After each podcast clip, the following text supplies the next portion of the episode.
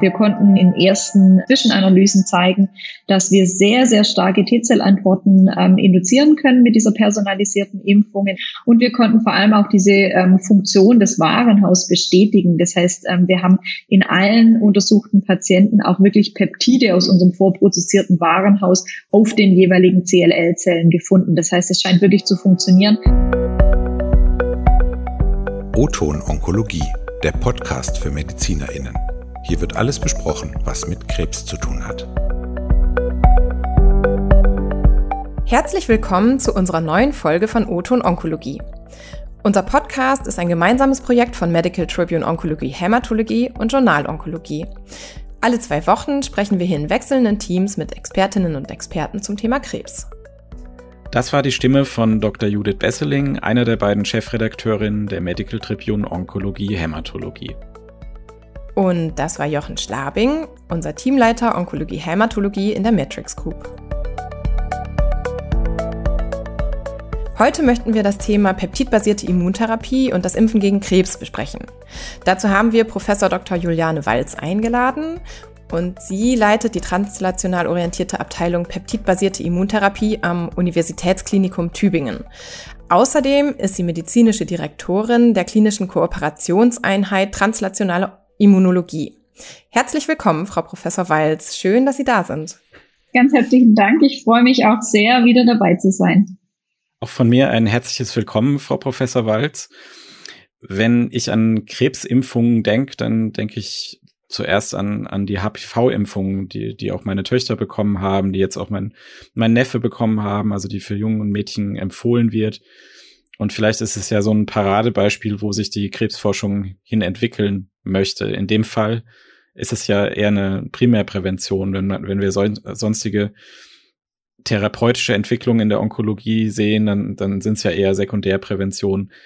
Ähm, ist Impfen gegen Krebs aus Ihrer Sicht beides gleichzeitig, Primär- und Sekundärprävention? Wo denken Sie, dass da die Reise hingeht? Also ich glaube, man muss ganz klar trennen, so wie Sie schon gesagt haben, ähm, zwischen äh, Primärprävention, ähm, was die ähm, Impfung gegen das humane Papillomvirus ähm, ganz klar ist, dass Sie ja schon angesprochen haben, ein ganz großer Erfolg. Wir impfen letztendlich gegen ein Virus, von dem wir wissen, es macht ähm, Tumorerkrankungen, schwere Tumorerkrankungen. Ähm, wo wir uns tatsächlich darauf fokussieren, ist auf die Patienten, die bereits an einer Tumorerkrankung erkrankt sind. Das heißt, ähm, wir sind im therapeutischen ähm, Impfbereich ähm, mit dem Ziel, das eigene Immunsystem gegen die Krebszellen zu richten und so bestehende Tumorzellen zu eliminieren. Und mit der peptidbasierten Immuntherapie forschen Sie ja an einem Ansatz, der eine T-Zellantwort induziert. Könnten Sie uns da noch mal genauer erklären, wie denn dieses Wirkprinzip tatsächlich funktioniert? Sehr gern. Ähm, T-Zellen sind ein Bestandteil des Immunsystems und zwar des ähm, erworbenen Immunsystems. Ähm, da haben wir letztendlich zwei große Gruppen. Das eine sind die B-Zellen, die die Antikörper produzieren und das andere sind die T-Zellen. Wir fokussieren uns auf die T-Zellen, weil wir wissen, dass die eine ganz, ganz wichtige Rolle bei der Abwehr von Tumorzellen ähm, spielen. Die T-Zellen ähm, zirkulieren letztendlich durchs Blut ähm, auf der Suche nach fremden Zellen. Diese erkennen Sie ähm, an der o Zelloberfläche letztendlich. Jede Zelle präsentiert auf ihrer Oberfläche über sogenannte HLA-Moleküle, das sind letztendlich Markermoleküle, Bestandteile aus dem Zellinneren. Das heißt ganz kurze Proteinbestandteile, die aus dem Zellinneren kommen. Normalerweise dienen dazu, äh, die dazu dem Immunsystem zu sagen, ähm, ich bin eine körpereigene Zelle, lass mich in Ruhe. Ähm, und bei Tumorzellen sind diese kurzen ähm, Eiweißstücke, die sogenannten Peptide, verändert ähm, und zeigen dem Immunsystem und da speziell den T-Zellen, ähm, ich bin fremd, ähm, zerstör mich. Das funktioniert aber tatsächlich ähm, in vielen Fällen nicht gut. Ähm, deswegen ähm, gibt es Patienten, die Krebserkrankungen entwickeln. Ähm, die Ursachen hier sind ganz, ganz vielfältig und sicher auch noch nicht alle verstanden. Ähm, oft ist es so, dass der Tumor sich selber schützt, ähm, so dass die T-Zellen die Tumorzellen gar nicht erreichen können, nicht gut erkennen können. Und ähm, unser Ziel ist es darum, durch so eine gezielte Impfung, indem wir diese Peptide, von denen wir wissen, dass sie eben spezifisch für eine Tumorerkrankung sind, ähm, an einer ganz anderen Körperstelle impfen, wo eben nicht der Tumor irgendein äh, schützendes Milieu gemacht hat, ähm, dem Immunsystem zeigen, um so ganz viele T-Zellen zu aktivieren, die dann wieder an den Tumor gehen können und diesen zerstören. Was ist da bei den peptidbasierten Immuntherapien Ihre Erwartung jetzt auch in Bezug auf, auf andere Immuntherapien oder andere therapeutische Ansätze, die es schon gibt? Kommen diese etwa für, für andere Krebsentitäten in, in Frage? Das Tolle tatsächlich bei dieser peptidbasierten Immuntherapie ist, dass es personalisiert einsetzbar ist. Ähm, wir haben hier verschiedenste Ansätze. Ähm, wir können zum einen komplett personalisiert vorgehen. Das heißt, wir ähm, schauen uns wirklich einen Tumor eines individuellen Patienten im Labor an. Wir können schauen, welche Eiweiße präsentiert dieser Tumor. Hier haben wir spezielle Labormethoden, die letztendlich die Oberfläche des Tumors waschen und uns dann wirklich ermöglichen zu sagen, dieser Tumor des speziellen Patienten präsentiert die und die Eiweiße und die können wir dann personalisiert herstellen und in den Impfstoff verwerten. Ähm, das ist tatsächlich was, was ähm, im Rahmen von klinischen Studien und nachher auch für die Umsetzung in großen Kohorten ähm, noch extrem aufwendig und teuer ist, weil natürlich auch für den personalisierten Einsatz mal ganz klar den den äh, Good Manufacturing Practice Richtlinien ähm, äh, ja ähm, folgen muss und natürlich für jedes einzelne Peptid diese äh, Qualitätsmerkmale erfüllen und prüfen muss, bevor man sie dem Patienten ähm, impft.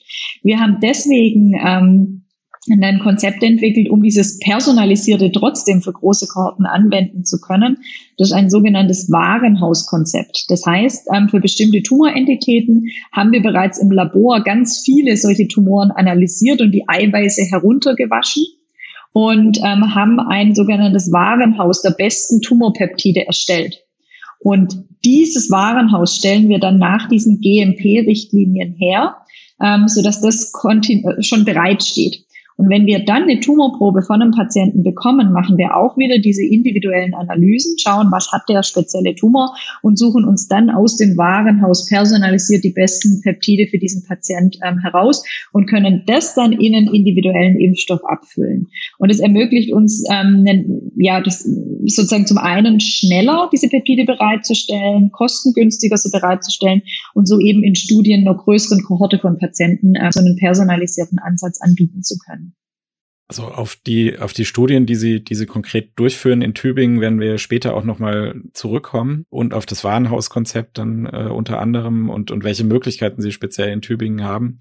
Was erwarten Sie denn zum Beispiel in, in Bezug auf Nebenwirkungen im Vergleich zu den bisher existierenden Immuntherapien und vielleicht auch anderen Dingen? Wir kombinieren, ähm, oder beziehungsweise um die Nebenwirkungen zu verstehen, müssen wir tatsächlich uns nochmal anschauen, wie dieser Impfstoff zusammengesetzt ist. Ähm, der besteht nicht allein aus diesen Eiweißen, also nicht allein aus den Peptiden, weil die selber das Immunsystem relativ wenig interessieren. Die werden innerhalb von 24 bis 48 Stunden abgebaut und würden zu keiner starken Immunreaktion führen. Deswegen müssen wir, so wie jeder andere Impfstoff auch gegen Infektionserkrankungen, ähm, das Ganze mit einem sogenannten Adjuvans, also mit einem Immunstimulator kombinieren. Hier haben wir in Tübingen, und zwar ähm, Hans-Georg Rammensee, der Leiter der Immunologie ähm, hier, ein eigenes Adjuvans entwickelt, ähm, das man mit solchen personalisierten ähm, Vakzinen kombinieren kann.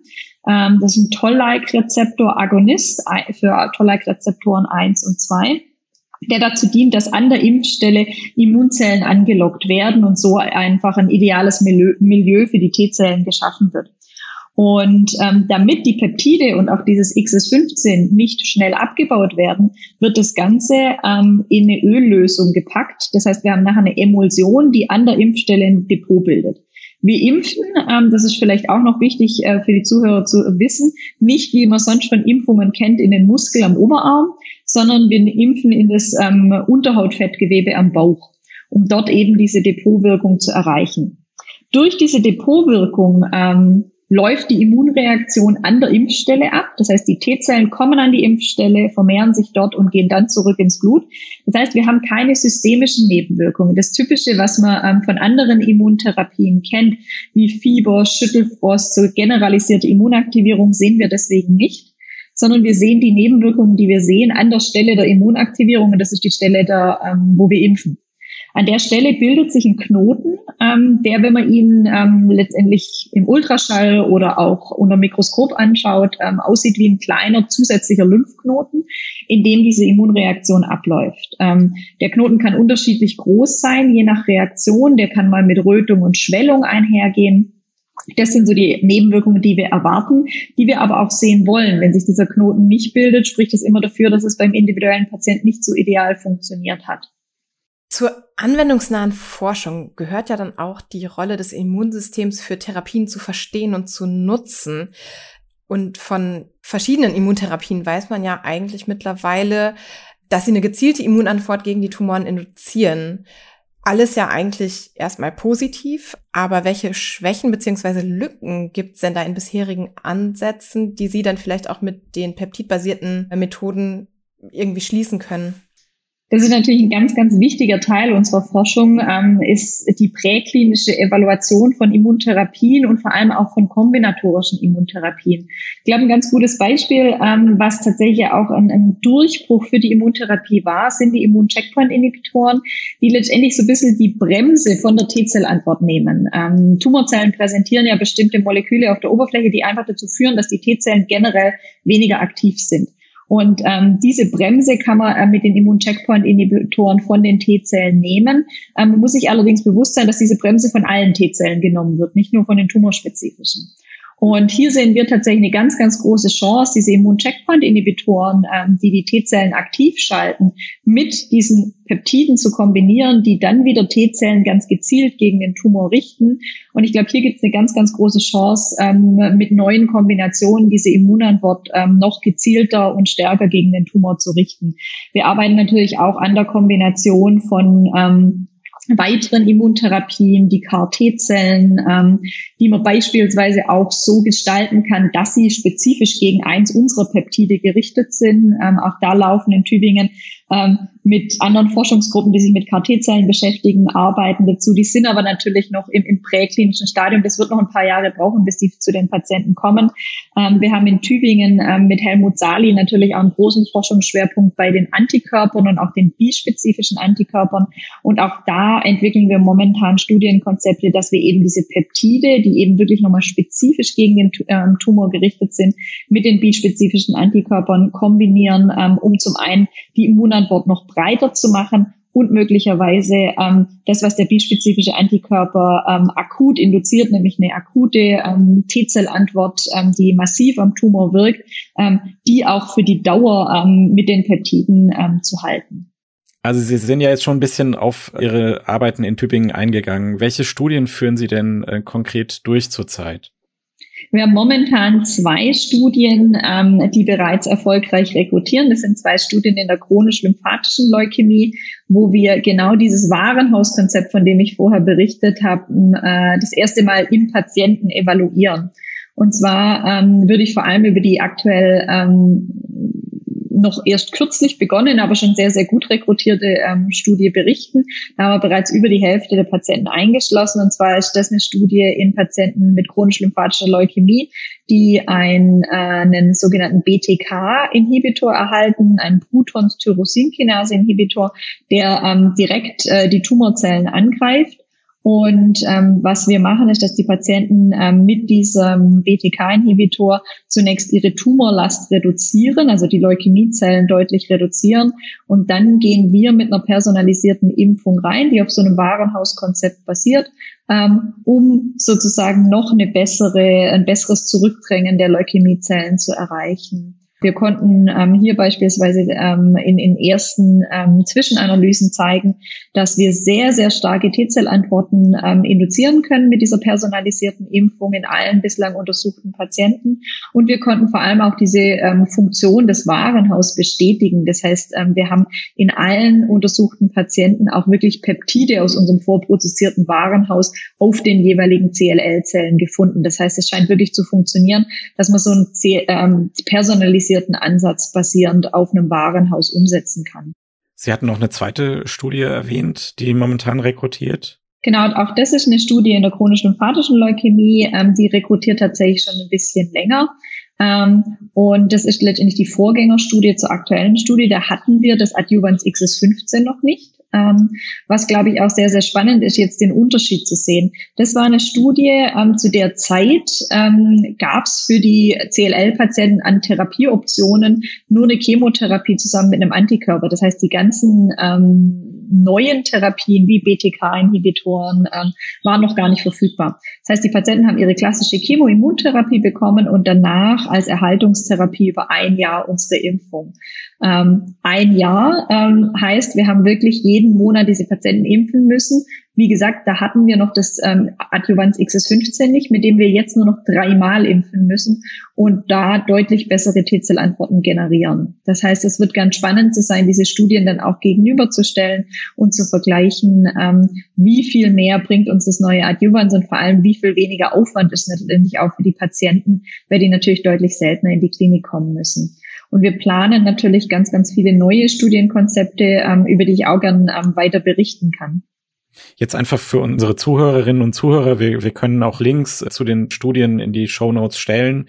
Die erste Studie hat welchen äh, Namen? Die erste Studie ist die ähm, IVAC CLL01 Studie und die zweite Studie heißt auch IVAC CLL XS1501. Das heißt, ähm, es unterscheidet sich letztendlich nur ähm, durch das Adjuvans. Sie hatten ja eben gesagt, Sie haben noch weitere Studienkonzepte, die Sie planen, vielleicht auch noch weitere Kombinationen. Was ist denn da so ähm, am interessantesten aus Ihrer Sicht oder hervorzuheben? Also ich glaube, wir haben zwei Studienkonzepte, die sich auch in unmittelbarer Vorbereitung befinden und somit, glaube ich, für die Hörer auch interessant sind, ähm, weil wir davon ausgehen, dass wir bei beiden spätestens Anfang nächstes Jahr rekrutieren können. Ähm, das eine ist eine Studie, ähm, die vom Konzept noch mal ein bisschen anders ist. Ich habe ja bislang immer davon erzählt, dass wir sozusagen ähm, hm, personalisiert ähm, Peptide, die auf der Zelloberfläche ähm, präsentiert werden, ähm, herunterwaschen und dann personalisiert einen Impfstoff gestalten. Nun ist es aber so, dass es Tumorerkrankungen gibt, die sich durch ganz spezifische genetische Veränderungen auszeichnen. Und da gibt es eine Erkrankung, und zwar eine bestimmte Form des Leberkrebses, ähm, die tatsächlich, wo 100 Prozent der Patienten eine genetische Veränderung haben. Und was wir ähm, in präklinischen Arbeiten im Labor zeigen konnten, ist, dass diese genetische Veränderung zu einem Peptid auf der Zelloberfläche führen kann, das hochimmunogen ist. Das heißt, es sehr, sehr stark von T-Zellen erkannt werden kann. Ähm, und basierend hierauf haben wir ähm, einen Impfstoff entwickelt, der tatsächlich dann nur dieses eine ähm, Peptid aus dieser bestimmten genetischen Veränderung, das ist eine sogenannte Genfusion, enthält, das sozusagen bei all diesen Tumorpatienten einsetzbar ist. Ganz spannend kommt jetzt noch dazu, ähm, dass man in den letzten Jahren gezeigt hat, dass diese genetische Veränderung nicht nur bei den Patienten mit dieser Leberkrebsart vorkommt, sondern bei ganz vielen anderen ähm, Tumoren des Gastrointestinaltrakts, also ähm, Darmtumoren, Tumoren der Gallenwege, Tumoren der Leber. Und wir gehen davon aus, dass wenn sozusagen die Anzahl der Sequenzierungen, also der genetischen Untersuchungen der Tumoren mehr wird, was immer mehr schon zur Standarduntersuchung bei ähm, der Diagnose einer Tumorerkrankung kommt, dass wir noch viel, viel mehr Patienten finden, die genau diese genetische Veränderung haben. Und ähm, deswegen sind wir sehr, sehr froh, dass wir mit den regulatorischen Behörden erreicht haben, dass wir wirklich eine Studie machen können, die entitätsunabhängig ähm, Patienten einschließt, die diese genetische Veränderung haben und die erhalten dann den Impfstoff. Und das Spannende ist, sie erhalten ihn in Kombination mit einer Checkpoint-Blockade. Ähm, das heißt, ähm, das, was ich vorher erzählt habe, ähm, die Immun-Checkpoint-Inhibitoren, die die Bremse von den T-Zellen nehmen, die kombinieren wir mit diesem spezifischen Impfstoff. Und ähm, da freuen wir uns sehr. Da haben wir ähm, erst letzte Woche die ähm, Förderbestätigung von der Else Kröner-Fresenius Stiftung bekommen, die diese Studie unterstützt und ähm, sind jetzt letztendlich schon in der Produktion ähm, dieses Impfstoffs und hoffen, dass wir tatsächlich Anfang nächsten Jahres ähm, mit den ersten Patienten beginnen können. Um welche Veränderung handelt es sich da? Können Sie dazu was sagen?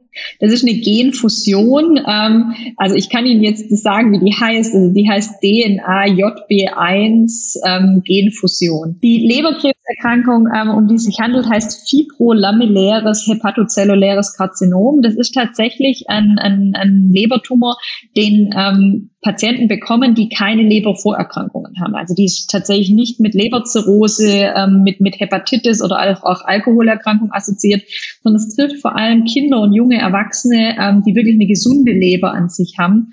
Ähm, und bislang ähm, wirkt bei dieser Tumorerkrankung keines der bekannten Leberkrebsmedikamente. Das heißt, da ist auch ein ganz, ganz hoher Bedarf, ähm, überhaupt irgendwelche Therapien zu entwickeln. Und mich würde da noch interessieren, also Ihre bisherigen Studien fokussieren sich ja eher auf hämatologische Erkrankungen. Ähm, mit dem Leberkrebs ist da natürlich jetzt auch ein solider Tumor dabei. Wie ist das im Allgemeinen? Gibt es da irgendwie Bereiche, wo es besser wirkt? Oder warum haben Sie mit der Hämatologie angefangen?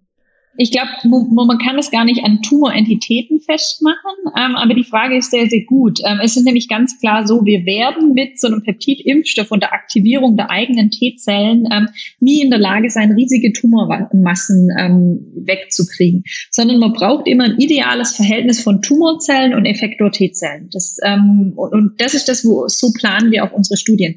Deswegen ähm, ist Ihnen vielleicht auch aufgefallen, auch bei der CLL ist immer so, wir machen erst eine Therapie, um große Tumormassen einigermaßen loszuwerden und dann ähm, in gewisser Weise als Erhaltungstherapie den Impfstoff und die Aktivierung der T-Zellen. Und ähm, genauso planen wir letztendlich die Studien, ähm, so ähm, suchen wir das Patientenkollektiv aus. Ähm, auch bei diesen Patienten mit äh, den Lebertumoren ist ja so, wir ähm, können nur in Erkrankungen mit viel Tumor gehen, weil wir mit Immun-Checkpoint-Inhibition kombinieren. Das heißt, wir haben wieder was, eine Substanz dabei, die uns hilft, Tumormasse ähm, wegzubekommen. Ähm, ein weiteres Studienkonzept, das wir planen, ist auch in einem soliden Tumor, ähm, aber nicht, weil es ein solider Tumor ist, ähm, sondern weil wir einfach eine, eine ideale, einen idealen Zeitpunkt gefunden haben. Und zwar ist das das biochemische Rezidiv des Prostatakarzinoms. Ähm, viele ähm, Patienten ähm, mit Prostatatumor werden ja initial operiert und bestrahlt. Allerdings kommt es bei ca. 50 Prozent der Patienten zu einem Rückfall. Und zwar einem Rückfall, den man primär noch gar nicht in der Bildgebung sehen kann, dass irgendwo neue Tumoren ähm, sind, sondern den man im Blut anhand des Tumormarkers, anhand des PSA sehen kann. Und das nennt man biochemisches Rezidiv. Ähm, passiert extrem häufig und momentan hat man da nur die Möglichkeit, nochmal zu bestrahlen oder nochmal zu operieren, was extrem hohe ähm, Langzeitschäden einfach macht. Und ähm, hier sehen wir natürlich eine ganz, ganz große Chance für die Immuntherapie, ähm, mit einem nebenwirkungsarmen Ansatz reinzugehen, um sozusagen diese kleinste Tumormasse, die ja vorhanden sein muss, die man aber noch nicht sieht, ähm, mit dem eigenen Immunsystem zu eliminieren. Und das ist eben ein weiteres Studienkonzept, das wir momentan ähm, planen, ähm, wo wir tatsächlich auch erstmals die Kombination ähm, Peptidvakzine wieder personalisiert in dem Fall. Also wir machen wieder ein Warenhaus und suchen dann personalisiert Peptide aus, ähm, mit einem bispezifischen Antikörper fürs Prostatakarzinom kombinieren, mit eben der Frage, ähm, bringt die Kombination noch mehr? Ähm, das wird tatsächlich eine randomisierte Studie sein. Das heißt, es wird so sein, dass die Patienten ähm, in drei Arme ähm, letztendlich eingewürfelt werden. Ähm, das heißt, entweder bekommen sie den Impfstoff allein, sie bekommen den bispezifischen Antikörper allein oder sie bekommen die Kombination. Lassen sich diese peptidbasierten Wirkstoffe auch äh, mit anderen Therapiemodalitäten wie Bestrahlung, Chemotherapie kombinieren? Das ist tatsächlich ein ganz, ganz großer Forschungsschwerpunkt bei uns im Labor, um genau immer diese Frage zu beantworten, mit welchen Medikamenten können wir kombinieren. Da geht es zum einen immer um die Frage, was machen diese Medikamenten mit der T-Zellantwort. Das macht natürlich keinen Sinn, mit, mit einer Chemotherapie zu kombinieren, die komplett die T-Zellen auslöscht. Ähm, das heißt, das ist immer die erste Frage, die wir uns stellen. Am liebsten kombinieren wir natürlich mit Medikamenten, die die T-Zellantwort verbessern. Das heißt, das testen wir immer. Und dann wissen wir aber auch, dass Medikamente die Präsentation der Peptide verändern können. Das heißt, das ist immer die zweite Frage, die wir uns stellen und die wir im Labor natürlich auch ausprobieren. Das heißt, wir nehmen Tumorzellen oder Tumorzelllinien, behandeln die mit dem entsprechenden Medikament und schauen uns an, ähm, verschwinden Peptide, kommen neue Peptide dazu, ähm, bleiben die Peptide, die uns interessieren, konstant präsentiert. Und ähm, wenn wir sozusagen beides positiv beantworten können, also T-Zellen ähm, sind gut oder werden sogar verbessert, und ähm, wir haben keinen negativen Einfluss auf ähm, unsere Peptide, dann ist eine Kombination mit dem entsprechenden Medikament möglich. Sie waren jetzt viel auf Tübingen eingegangen. Was beobachten Sie denn weltweit in, in Bezug auf peptidbasierte Immuntherapien? Also welche Entitäten werden da in, in den Blick genommen? Welche anderen Studienkonzepte gibt es vielleicht noch? Also ich glaube, ein großer Schwerpunkt, den wir momentan sehen, ähm, ist die Fokussierung auf diese sogenannten Neoepitope, das heißt ähm, äh, Peptide aus genetischen Veränderungen, ähm, wo man sozusagen sich wirklich ähm, ja die ge genetischen Veränderungen des Tumors anschaut und basierend darauf entweder personalisiert oder ähm, wenn es sozusagen übereinstimmende genetische Veränderungen sind, auch ähm, one for all ähm, einen Impfstoff erstellt. Also das ist, glaube ich, ein ganz, ganz äh, großer Trend, weil sich tatsächlich diese ähm, ähm, sozusagen Impfstoffe basierend auf Vorhersagen ähm, erstellen lassen. Das heißt, man muss dazu nicht unbedingt diese Methode anwenden, um wirklich von der Tumorzelloberfläche die Eiweiße zu waschen. Ähm, was wir aber als sehr, sehr wichtig ansehen, weil ähm, wir wissen tatsächlich, dass nur circa ein Prozent der genetischen Veränderungen nachher wirklich auf der Tumorzelloberfläche dem Immunsystem präsentiert wird. Ähm, das heißt, wenn man sich sozusagen rein auf diese genetischen Veränderungen ähm, verlässt, hat man natürlich eine hohe Chance, dass man mit was impft, was sozusagen das Immunsystem auf dem Tumor gar nicht sehen kann. Deswegen glauben wir, es ist sehr, sehr wichtig, ähm, dass man eben sich zusätzlich anschaut, was präsentiert der Tumor. Ähm, auch da gibt es kombinatorische Ansätze, dass man beides kombiniert, also genetische Veränderungen plus ähm, das, was auf der Zelloberfläche ähm, präsentiert wird. Da tut sich sehr, sehr viel, natürlich auch in Kombination mit anderen Adjuvantien, ähm, die versucht werden.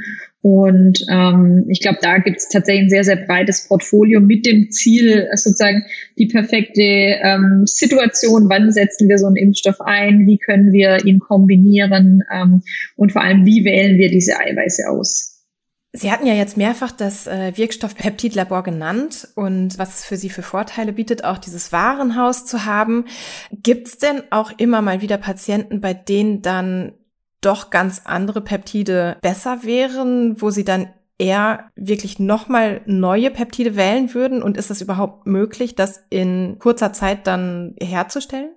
Also bei den CLL-Studien haben wir das jetzt sozusagen das erste Mal erprobt. Da war es tatsächlich bislang so, dass wir immer im Warenhaus die geeigneten Peptide gefunden haben. Ähm, aber so ein Warenhaus, wenn man das natürlich sagt, wir wollen was, wo wir allen Patienten helfen können, müssen wir ähm, tatsächlich für jede Entität ein eigenes Warenhaus erstellen. Das haben wir tatsächlich mal in der Arbeit untersucht, in der Hoffnung, es gibt vielleicht das universelle Tumorantigen oder das universelle Warenhaus, wo wir dann sagen können, wir lassen alle Tumorentitäten zu und wir finden immer was. Und das ist tatsächlich nicht der Fall. Also wir haben das für die hämatologischen Neoplasien, was ja nur ein Bruchteil aller Tumoren ähm, angeschaut. Also wir haben neben der chronisch-lymphatischen Leukämie auch die akute myeloische Leukämie, das multiple Myelom und die chronisch-myeloische Leukämie angeschaut, in der Hoffnung, dass man vielleicht wirklich zumindest dafür ein gemeinsames Warenhaus machen kann und das funktioniert nicht. Also es gibt tatsächlich über die Entitäten keine hochfrequenten ähm, geteilten Antigene und noch viel, viel ausgeprägter ähm, wird es für die soliden Tumore sein. Ähm, das heißt, es ist ein weiter Weg, wenn wir sagen, wir wollen irgendwann in Zukunft, das wäre natürlich ein Traum, dass wir vorproduziert für alle Tumorentitäten Warenhäuser haben und dann können wir ganz ähm, einfach individuell auswählen. Ähm, selbstverständlich kann man diesen personalisierten Ansatz gehen. Da gibt es auch ähm, ein Studienkonzept, das jetzt in Tübingen startet. Ähm, das erfolgt in Kollaboration mit einer Gruppe aus ähm, dem Klinikum Heilbronn und hier der Kinderklinik, wo wir tatsächlich komplett personalisiert auswählen.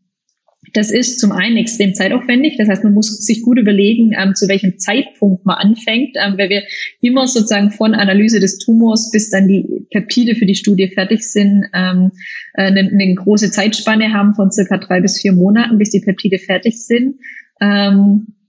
Und es ist natürlich auch ein enormer Kostenaufwand. Das heißt, ähm, wenn wir sagen, wir wollen eine Studie mit 100 Patienten machen, sind wir in ganz, ganz hohen Millionenbeträgen, wenn man das Ganze personalisiert umsetzt. Ich glaube aber auch da ähm, wird die Zukunft hoffentlich Verbesserungen bringen, dass man vielleicht zukünftig ähm, solche GMP-Qualitätskriterien nur noch für ausgewählte Beispielcocktails erbringen muss und dann vielleicht den Rest mit einem einfacheren Verfahren erstellen kann da sind wir natürlich darauf angewiesen, dass die regulatorischen Behörden ähm, uns da entgegenkommen und ähm, wir für die Zukunft da Möglichkeit finden, das Ganze personalisiert ähm, in einer besseren Zeit anzubieten.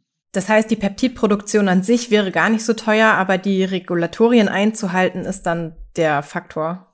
Genau, genau. Also es sind, ähm, es muss ja für jedes einzelne Peptid müssen ähm, letztendlich präparatorische Vorarbeiten geleistet und vorgelegt werden. Es müssen ähm, selbstverständlich Sterilitäts-, Stabilitätsanalysen in jedem Schritt der Herstellung gemacht werden, also sowohl für Einzelpeptide als auch nachher die Kombination. Und natürlich, wenn man für jeden Patient jedes Peptid einzeln herstellt, ähm, ist es natürlich ein enormer Aufwand, ähm, den man betreiben muss. Und mit dem Warenhauskonzept, wie schnell sind Sie da ähm, vom Einschluss eines Patienten in, in die Studie, bis er dann das Therapeutikum bekommt? Wir haben tatsächlich das Glück, dass wir in der CLL-Studie viel Zeit haben. Da haben wir ein halbes Jahr Zeit, weil die Patienten erstmal ein halbes Jahr ihren BTK-Inhibitor bekommen. Im Prinzip können wir aber in drei bis vier Wochen von sozusagen Einschluss und, und dass wir wissen, was ist auf dem Tumor drauf, ähm, wie sieht die HLA-Typisierung des Patienten aus, bis der fertige Cocktail beim Patienten ist. Also da sind wir deutlich schneller, weil diese Peptide eben schon validiert vorliegen. Es geht dann nur um den Abfüllprozess. Ähm, der innerhalb eines Tages ähm, erfolgt. Das heißt, ähm, was da auch eben wieder diese drei bis vier Wochen kostet, sind tatsächlich die Analysen, Sterilitätstests, ähm, Stabilitätstests, die teilweise extern gemacht werden, die einfach ihre Zeit ähm, brauchen bis zur finalen Freigabe. Dann wollen wir noch mal zu einem bisschen anderen Punkt kommen, nämlich Ihre eigenen Karriere. Wie kamen Sie denn zur translationalen Forschung? ähm, tatsächlich ähm, bin ich schon in meiner medizinischen Doktorarbeit ähm, hier in der Immunologie gelandet. Meine äh, Doktorväter Hans-Georg Rammensee und Stefan Stefanovic haben ja hier dieses ganze, ähm, diesen ganzen Bereich peptidbasierte Immuntherapie ähm, aufgebaut, waren wirklich Pioniere in dem Bereich. Ähm, Hans-Georg Rammensee war der Erste, der eben gezeigt hat, wie Peptide auf diesem HLA-Komplex überhaupt präsentiert werden können. Und ähm, Stefan Stefanovic hat über viele, wirklich, glaube ich, zehn Jahre dieses Wirkstoff-Peptid-Labor aufgebaut ähm, und die Herstellungserlaubnis dann, dann final 2014 bekommen. Ähm, und ich habe in meiner Doktorarbeit schon ein Projekt bearbeitet, wo ich mir diese ähm, Peptide auf dem Nierenzellkarzinom angeschaut habe und damals den Primärtumor mit Metastasen verglichen habe, eben mit der Frage, wie ähnlich sind die sich. Und ähm, als ich dann meine Facharztausbildung in der Hämatologie und Onkologie hier angefangen habe, habe ich schnell gemerkt, dass ich sozusagen ähm, zusätzlich zum klinischen Alltag gern eben auch wirklich einen Forschungsbeitrag leisten würde. Und da lag es natürlich nahe, dass ich äh, wieder in die Immunologie bin. Und zu dem Zeitpunkt gab es tatsächlich die, diese Analysen der, der, dieser Peptide ähm, für die hämatologischen Neoplasien noch gar nicht. Das hatte sich noch niemand angeschaut. Und ähm, so habe ich dann gestartet mit ersten kleinen Projekten, erster Drittmittelförderung. Ähm, und habe dann angefangen, eine kleine Arbeitsgruppe aufzubauen, ähm, betreut eben von meinen Mentoren ähm, hier in der Immunologie. Und ja, letztendlich ähm, habe ich jetzt sozusagen die Nachfolge von beiden übernommen, was natürlich mich stolz macht und sehr, sehr freut, ähm, dass ich das weiterführen darf und hoffe, dass ich es auch ähm, würdig weiterführen kann. Ähm, genau, also ich bin tatsächlich sehr, sehr lang schon ähm, dabei. Naja, und äh, nach dem, was Sie so erzählt haben, ja sicherlich auf einem sehr guten Weg. Das hoffe ich. Ja. was würden Sie denn dann äh, jungen MedizinerInnen empfehlen, die sich für die translationale Forschung interessieren? Sollte man da irgendwie was Besonderes beachten, um da in die Forschung reinzukommen? Was es, glaube ich, erfreulicherweise immer mehr gibt, sind tatsächlich so ähm, translationale Förderprogramme. Also die meisten Universitäten haben inzwischen Clinical Scientist Programme, das heißt tatsächlich für Mediziner, die eben in die Forschung wollen und ähm, natürlich auch in die translationale Forschung. Das heißt, es sind immer so Kombinationsprogramme, wo man halb in der Klinik, halb im Labor sein kann. Ähm, ich glaube, man muss sich bewusst sein, dass es eben nicht nur Beruf, sondern eben Berufung und Hobby sein muss. Also ähm, es ist einfach so. Für mich ist oder war es vor allem während der Facharztausbildung die Zeit im Labor wie mein Hobby. Ich habe es eben abends gemacht. Das ist extrem zeitaufwendig. Ich glaube, dessen muss man sich bewusst sein. Ähm, das muss einem wirklich Spaß machen, sonst ähm, kann man das, glaube ich, so nicht durchziehen. Ähm, aber ich glaube, dann hat man, glaube ich, zum jetzigen Zeitpunkt ähm, vor allem in der translationalen Forschung unglaubliche Gegebenheiten, unglaublich gute Fördermöglichkeiten, vor allem für junge Leute, ähm, weil tatsächlich Nachwuchs gefragt ist. Also ähm, wir suchen händeringend im Labor, ähm, vor allem Mediziner, die motiviert sind, da einzusteigen, ähm, die auch sozusagen Lust haben, die Forschung dann aus dem Labor zu den Patienten zu bringen. Das ist ein Riesenaufwand, diese Studienprotokolle zu erstellen, diese ganzen ähm, Dokumente für eine klinische Studie ähm, zu machen, nachher auch die Auswertung. Ähm, das ist was, wo man, glaube ich, gar nicht wirklich hinsieht, wenn man nachher so ein Paper liest, was da alles dahinter steckt. Und ähm, ich glaube tatsächlich, dass die Uni Tübingen da ähm, Vorreiter ist, indem sie eben diese ähm, translationale Immunologie als Einheit der ähm, inneren Medizin geschaffen hat, wo tatsächlich man in einem Umfeld, das ähm, frei von der Routine-Patientenversorgung ist, eben diese Translation schaffen kann. Ähm, das heißt, da haben wir Assistenzärzte, die rotieren zu uns, um eben innerhalb von ein oder zwei Jahren zu lernen, wie mache ich klinische Studien, wie funktioniert eben diese enge Verbindung von Labor zu Klinik Und ähm, ich glaube, das kann sich sehen lassen, der Erfolg dieser translationalen Immunologie. Die gibt es jetzt seit 2019. Wir haben momentan acht Studien, die laufen. Ähm, unglaublich viele weitere sind in Vorbereitung. Und ähm, ja, ich glaube, dass das tatsächlich für junge Mediziner auch attraktiv ist, da mal reinzurotieren, um dann sozusagen in ihrer eigenen Abteilung neue Studien zu entwickeln. Wenn Sie fünf Jahre in die Zukunft schauen, was glauben Sie, wo stehen wir da generell beim Thema Impfen gegen, gegen Krebs? Ich hoffe natürlich, dass wir in fünf Jahren vielleicht die ersten Zulassungen haben ähm, für vor allem so Warenhäuser oder sogar für komplett personalisierte Ansätze. Das heißt, dass man wirklich ähm, sozusagen den Algorithmus, wie man von einem Tumor zu einem personalisierten Impfstoff ähm, kommt, in gewisser Weise zugelassen haben. Ähm, auch da laufen Planungen gemeinsam mit Hans-Georg Rammensee und auch Helmut Sali, ähm, dass man tatsächlich diese Konzepte ähm, in einer Firmenausgründung umsetzt, um tatsächlich dann einen Schritt weiterzukommen Richtung Zulassung. Das wäre eine große Hoffnung von mir. Ähm, und ich glaube auch, ähm, dass wir mit kombinatorischen Konzepten ähm, auch mehr noch in den Bereich kommen, wo wir Patienten mit großer Tumormasse, Patienten, die man eben nicht durch eine OP oder Bestrahlung oder Medikamente in eine Remission bringen kann, dass man auch denen helfen kann, indem wir einfach ähm, mit Medikamenten kombinieren und so auch da einen Effekt sehen. Ja, da sind wir wirklich gespannt. Ich habe noch eine letzte Frage, ähm, Frau Professor Walz. Also Sie haben es am Anfang erwähnt, das letzte Mal haben wir uns gesprochen für ein Print-Interview im Frühjahr 2021. Da ging es vielleicht um was, was eher ungeplantes im Rahmen Ihrer Forschung, nämlich eine SARS-CoV-2-Vakzine. Wir werden auch das Interview nochmal verlinken in den, in den Show Notes. Ähm, wie wie ging es denn da weiter bei diesem, bei diesem Impfstoff? Genau, wir haben ähm, tatsächlich, als im Frühjahr 2020 die Covid-Pandemie ähm, langsam auf uns zukam, ähm, natürlich überlegt, was können wir für einen Beitrag leisten. Und natürlich war unsere Expertise, diese HLA-präsentierten Peptide auf, auf äh, Tumorzelloberfläche zu identifizieren und zu charakterisieren. Und genauso wie Tumorzellen ähm, dem Immunsystem darüber ihre Fremdheit präsentieren, machen das natürlich auch virusinfizierte Zellen. Und ähm, wir haben uns dann schnell entschieden, ähm, da einen Beitrag zu leisten, dass wir nämlich rausfinden, welche Peptide von SARS-CoV-2 denn von den T-Zellen erkannt werden, ähm, um dann eben auch rauszufinden, wie sieht die T-Zellantwort aus, ähm, wie lange hält die T-Zellantwort bei SARS-CoV-2. Das haben wir dann in aufwendigen präklinischen Arbeiten gemacht. Und was uns dann sehr schnell bewusst wurde, ist, dass insbesondere unsere Tumorpatienten, die wir täglich in den Ambulanzen sehen, ähm, natürlich ein hohes Risiko haben für eine schwere Covid-19-Erkrankung. Das war ja relativ bald bald klar, dass das äh, Hochrisikopatienten sind. Und was uns relativ schnell auch bewusst wurde, dass insbesondere die Leukämie- und Lymphopatienten, die ja auf ihre, aufgrund ihrer Erkrankung selber ähm, oder aufgrund spezifischer Therapien oft ähm, nicht in der Lage sind, ausreichend Antikörper zu bilden, was ja das Hauptziel ähm, der in Entwicklungsbefindlichen Impfstoffe war, ähm, dass die Patienten natürlich von den Impfstoffen nicht optimal profitieren werden und vielleicht eine Alternative brauchen.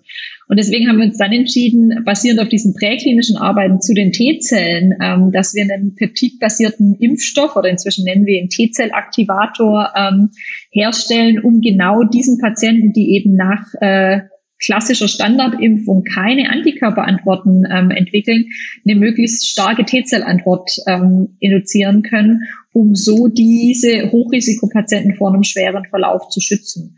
Und ähm, das haben wir tatsächlich dann auch unterstützt von den regulatorischen Behörden, die da wirklich sehr ähm, ja, entgegenkommend waren, ähm, schnell mit dem Begutachtungsprozess. Ähm, haben wir dann ähm, zunächst eine Phase 1 Studie ähm, zu diesem äh, COVAC 1 T-Zell-Aktivator durchgeführt, natürlich in gesunden Probanden, das war der erste Schritt, haben da zeigen können, dass äh, wir tatsächlich wie gewünscht sehr, sehr starke T-Zell-Antworten induzieren, ähm, stärker als nach natürlicher Infektion und stärker auch nach, als nach Impfung mit den zugelassenen Impfstoffen, also mRNA oder Vektorimpfungen und haben dann basierend auf diesen Daten tatsächlich die Genehmigung für eine Phase 2 Studie dann in der Zielpopulation, das heißt in Tumorpatienten mit ähm, äh, Antikörpermangel ähm, bekommen. Und ähm, auch die Studie ist inzwischen abgeschlossen und die Daten zur Publikation eingereicht. Wir haben da insgesamt ähm, 54 Patienten behandelt. Der Großteil waren tatsächlich Tumorpatienten, ein kleiner Teil waren Patienten mit angeborenem Immundefekt. Ähm, der Großteil der Patienten hatte bis zu vier Impfungen vorab, hat nie Antikörper entwickelt.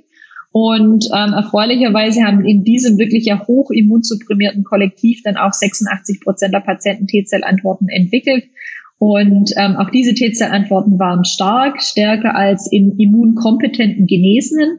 Und ähm, ja, wir hoffen, dass wir die Arbeit bald in, in Gänze veröffentlichen können und ich dann auch ähm, im Detail über die Ergebnisse erzählen kann.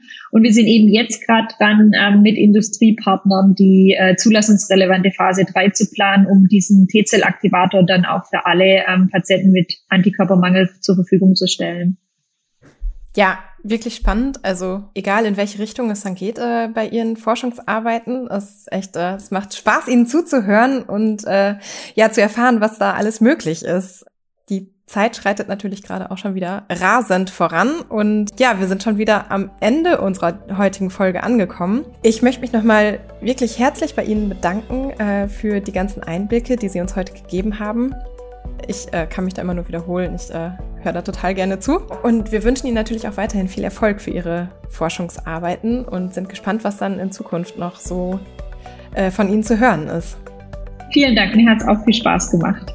Auch von meiner Seite vielen herzlichen Dank. Wir haben noch einen Hinweis für alle MedizinerInnen, die sich für das Thema Lungenkrebs interessieren und gleichzeitig auch zwei CME-Punkte sammeln möchten. Die abrufbare Version unseres Webinars ASCO Highlights zum NSCLC ist nun verfügbar. Den Link für Fachkreise stellen wir in die Show Notes. Als Experte konnten wir auch in diesem Jahr den Lungenkrebsspezialisten Professor Dr. Frank Kriesinger gewinnen. Er hat uns kompakt in nur 45 Minuten drei interessante Themenblöcke mit neuen Daten vom ASCO mitgebracht. Die Immuntherapie des metastasierten NSCLC, die Immuntherapie in frühen Stadien und die zielgerichtete Therapie des NSCLC. All dies sehr anschaulich immer entlang der aktuellen Behandlungsempfehlungen. Und in zwei Wochen sind dann wieder unsere Kolleginnen vom Journal Onkologie zu hören. Wir sind schon gespannt, mit welchem Thema sie uns überraschen werden. Liebe Zuhörende, wenn Ihnen und euch diese Folge gefallen hat, dann abonniert uns gerne bei Spotify, iTunes oder den weiteren gängigen Podcast-Portalen. Wir freuen uns wie immer über Likes, Bewertungen und Kommentare. Alle wichtigen Infos zu dieser Folge und auch unsere Kontaktdaten stehen in den Show Notes.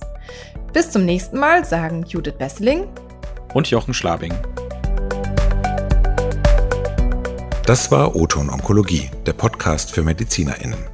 Dieser Podcast dient ausschließlich der neutralen Information bzw. Fortbildung und richtet sich primär an Ärztinnen und Ärzte sowie Medizinstudierende.